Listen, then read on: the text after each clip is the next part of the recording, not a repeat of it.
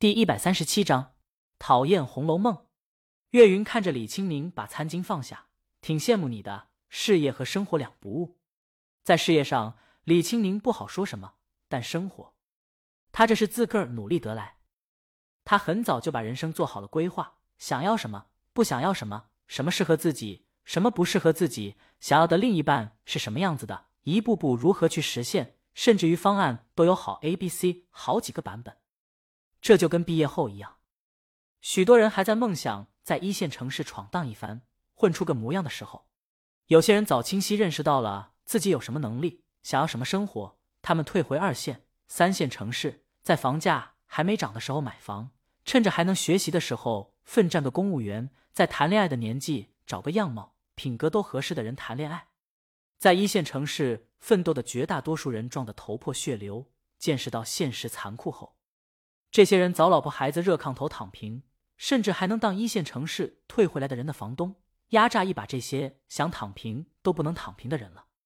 李青宁看江阳一眼，她老公就是头破血流中的一员。当然，李青宁的规划中不是没有意外，专辑的滑铁卢是意外，而遇见江阳是最美丽的意外，以至于他用上了一见钟情的借口要联系方式。不过，在见了两三面以后，他人生规划的所有版本。就都不离开他了，或者说他契合他所有的人生规划。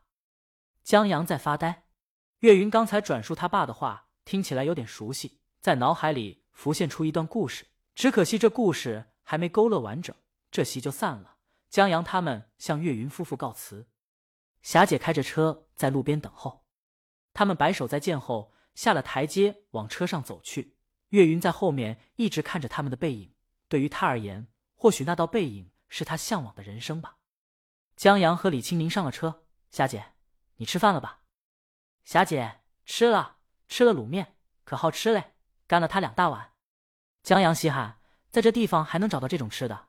你在那儿吃的？就咱那儿嘞办事处。霞姐说，办事处到这边走路也就半个钟头。他对办事处门清。他说刚到京都的时候，就跟老乡在办事处员工地下室挤的，说的。都是家乡话，倍儿亲切，就感觉在家里一样。那吃住都便宜，做的饭也是家乡的饭。关键在那个地方，实在找不到工作，就说告状来，窝都不用挪，县里头马上来人免费把你接回去。江阳说：“你不怕孩子以后考不了公务员？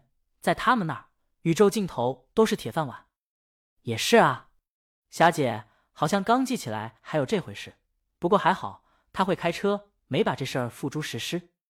回到家，李青宁正弯腰换鞋，江阳就从后面贴了上去。别闹！江阳搂住他腰：“你太坏了，难怪人送大魔王，把人的梦想都磨灭了。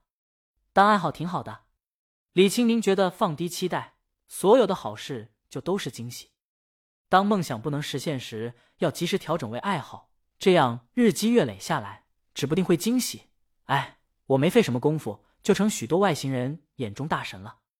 江阳，然后一热血，再把热爱的当职业。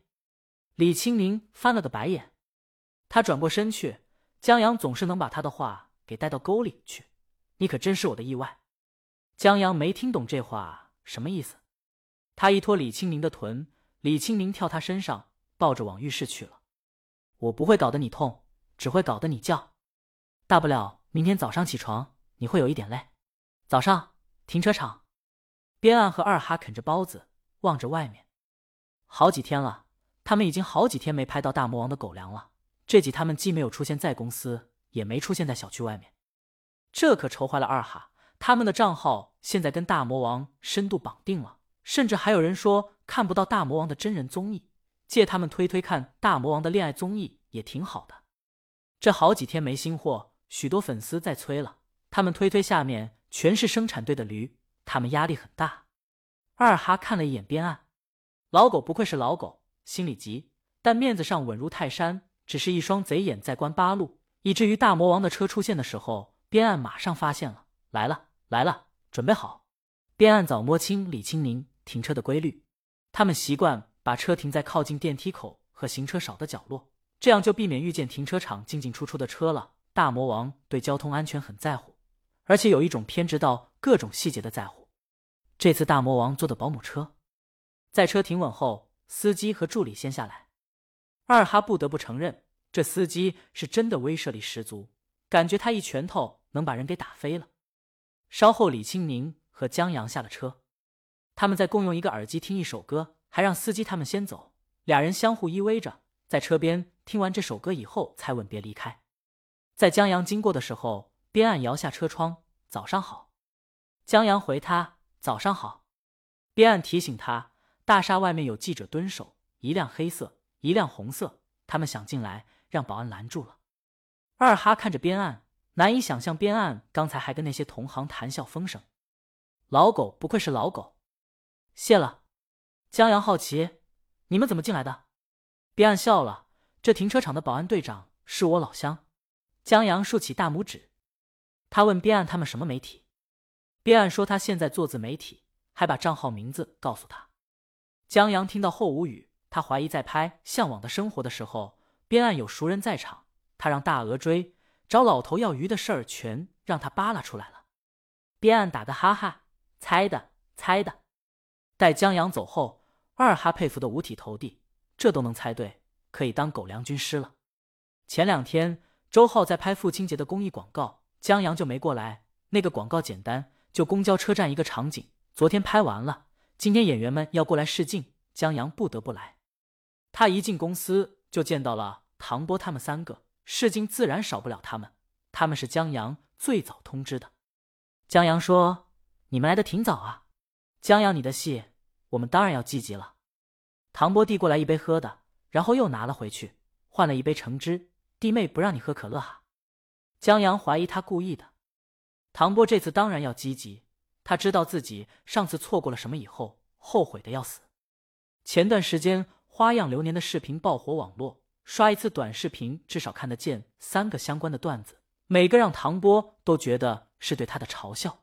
男女主在全国人民面前狠狠地刷了一波存在感，那就是演员。凭这一波爆火，那男女主从龙套地位直线升高，比他当仆人小厮伺候那些贼帅但不出名，一看就知甜剧，资本奔着流量捧的帅哥好多了。